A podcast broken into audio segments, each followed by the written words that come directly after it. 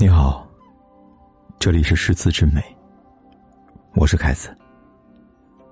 你可以在微信公众号里搜索“凯子的诗词之美”，关注订阅，每天晚上为你读诗。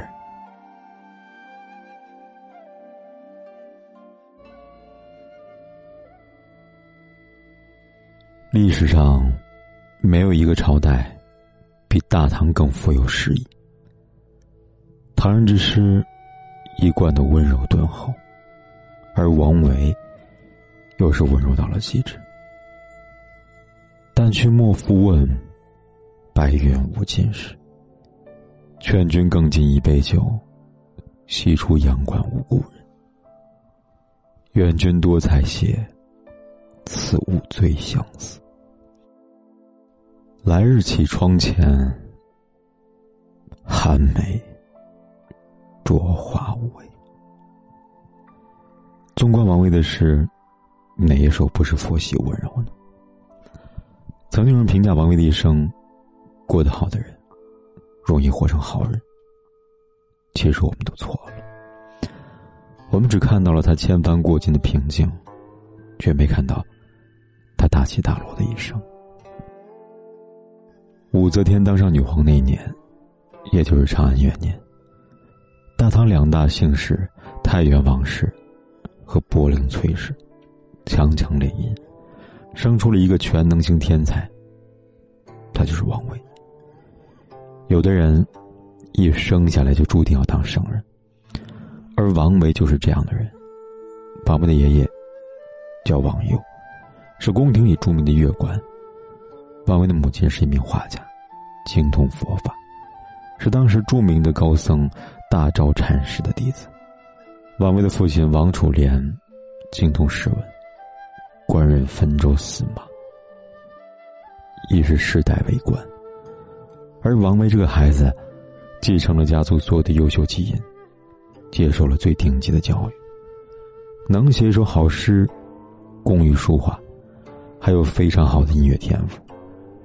除了才华之外，王维也是位超级美男。他身形高大，姿容俊逸，一表人才。总结来讲，这位隔壁家老王的孩子，真的挑不出任何的毛病。十五岁，王维意气风发，独自来到了东都洛阳城参加高考，随手就是一句：“新丰美酒斗十千，咸阳游侠多少年。”足足彰显了少年侠气，惊艳了不少人。后来一首《相思》被当红的艺人李龟年翻唱之后，红遍了京都。红豆生南国，春来发几枝。愿君多采撷，此物最相思。十七岁时，同年出生的李白还在逃课，看奶奶磨针呢。王维呢，就已经在心中泛起了少年成名的一抹乡愁。独在异乡为异客，每逢佳节倍思亲。遥知兄弟登高处，遍插茱萸少一人。凭着这首诗，王维一炮而红。可见，相同的天赋之下，生在怎么样的家庭真的很重要。相比李白。王维的成名之路，真的顺遂多了。唐玄宗开元九年，二十岁的王维不负众望，拔得头筹，高中进士科一甲，成为泉州的骄傲。之后，他被封为太乐丞，掌管宫中的音乐和礼仪。因为才气和名望，王维时常出入王孙贵族的社交圈之后呢？加官进爵，为国效力，自是不在话下。这样一位风度翩翩、挥笔成诗的少年，前途一片大好，还惹得长安城内无数少女的倾慕，真是令人羡慕之极呀！在这最美好的年纪，王维迎来了人生第一段恋爱。姑娘姓甄，是公主身边的女伴。少年身骑白马，佩花戴佩。少女舞姿婀娜，情意绵绵。这对神仙眷侣，真乃佳话。人生得意莫过于此吧，金榜题名，佳人在怀。只是，所谓世间险恶，不过刚刚拉开帷幕。正所谓，成也萧何，败也萧何。王维的成功是因为音乐，而他的灾难，也是因为音乐。事情的起因，源于皇族弟子们的一次权威斗争。本来作为宫廷乐官的王维，距离这场政治游戏的敏感地带，还有个十万八千里吧。只是因为他和齐王走得近了，也莫名其妙的被牵连。于是，在一次奉旨排练中，王维被扣上了一个莫须有的罪名：对皇帝大不敬。一方说辞是，黄色象征着皇帝的尊贵，王维排练的《五方狮子舞》用了皇室。而王维一个人看了，这不是冒犯皇帝吗？说来也冤，作为出演的总指挥官，不看，要怎么排练呢？这些人不管，反正看了就是大不敬了。欲加之罪，何患无辞？在蜜馆里长大的王维，哪里知道人心的险恶呢？他怎么也想不到，自己这么一个整天跟音乐打交道的官，会招到这样的麻烦。没办法。当时官场就如此，他只能逆来顺受，接受被流放的命运，到山东一个穷乡僻壤的地方去管理一个脏乱差的小仓库。那个时代，逐渐对王维展现出了残酷的一面。原本称兄道弟的朋友们，如今纷纷作鸟兽散。王维这才知道，原来这世间的感情，有一种指标，叫利用价值。仕途断了。断了就断了吧，他最揪心的，还是他心爱的姑娘。公主身边的人，和一个被流放的罪犯，是无论如何都要划清界限。就这样，世事难料。几天前，王府还高朋满座，他还是长安城那个入狱的少年，美丽的姑娘，还在和他彼此相爱。一时间，被里门可罗雀。无人问津，姑娘走了，兄弟跑了，显赫的高官没了，读了几十年的书，却成了一位仓库管理员。从此，世间艰辛，在王维面前，初见端倪。公元七二五年，王维在仓管这个职位上蹉跎了四年，终于等来了自由之身。这一年，唐玄宗大赦天下。王维如离弦之箭般奔回家中，娶了一位温柔贤惠的妻子，虽然没有出类深刻，却是红袖添香，琴瑟和谐。本以为就此可以过上轻柔的生活了，可谁知命运从不讲道理。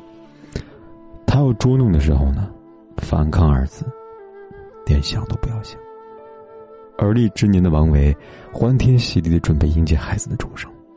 可这一次艰难的生产，带走他深爱的妻子和尚未谋面的孩子。都说，人生有四大悲事：幼年丧母，少年丧父，中年丧妻，老年丧子。四大悲事，王维占了三个。对于三十岁的男人来说，这是挖心蚀骨的痛吧。上苍在一开始给他多少甜头？就在这一年拿走多少？诗人丧妻，大多都曾留下哀转久绝的句子。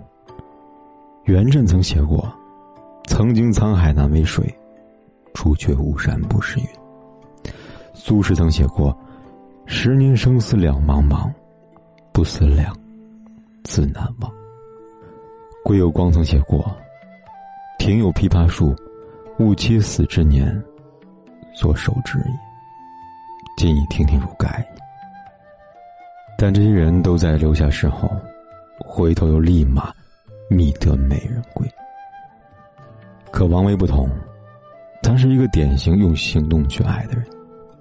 他一字也没有写给王琦，这是终日静默，枯坐庭前，用终身不再续弦来纪念亡妻。或许。在王维心里，后半生的每一分每一秒，爱情两个字，都专属于他。而这样的悼念，胜过万滴泪，胜过万首诗吧。生活接连暴击之后，上天终于开恩了，又重新让王维返回官场。这次是做实业，一个危险而又话语权的官位，注定是不长久的。仅仅过了一年，同样是早人无限，王维再次被降职边疆。走出中原路上，王维觉得自己呢，像是飘摇不定的蓬草，一股被抛弃的荒凉从心底冒起。忽然，眼前一道孤烟直冲云霄，仿佛从他心底升腾起那样。那一刻，他什么都明白了。既然要大漠穷尽人生，你们为何不纵情驰骋呢？于是。他大笔一挥，在沙漠中写下：“单车欲问边，蜀国过巨岩。征蓬出汉塞，归雁入胡天。大漠孤烟直，长河落日圆。萧关逢候骑，都护在燕然。”这算是道别。对尘世浮华的道别，从此他穿起素色的衣裳，每日只是斋饭。在终日的宁静中，他忽然想起了自己另外一个名字——魔界。一切都明了了。魔界二字，在大乘佛教中意为扫除心垢，令心清净之意。原来笃信佛教的母亲，在他生命之初。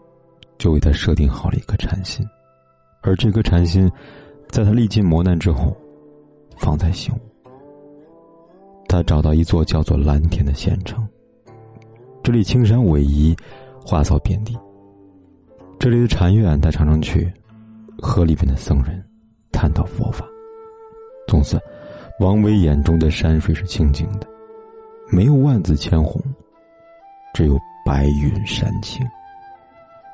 公元七六一年，王维离世，他从容告别，带着微笑离开。活这一场，他爱过、痛过、成功过、失意。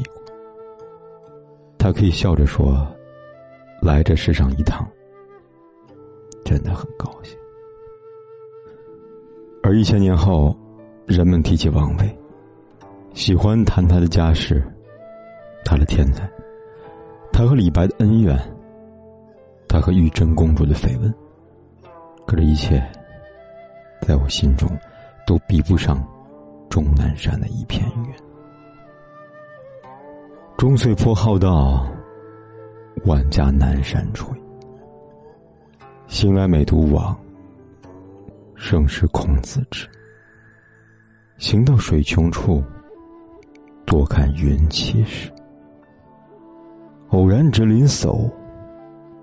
谈笑无还期。他看遍了人世间的繁华，而后又一无所有。最后，他依仗柴门外，临风听暮蝉，不求繁荣，不求富足，只求内心的祥和。他找到了真正的快乐，这种心境，就像天上的云卷云舒。这份快乐，响彻了整片历史的天空。记得很久前，有人问过，你人生的座右铭是什么？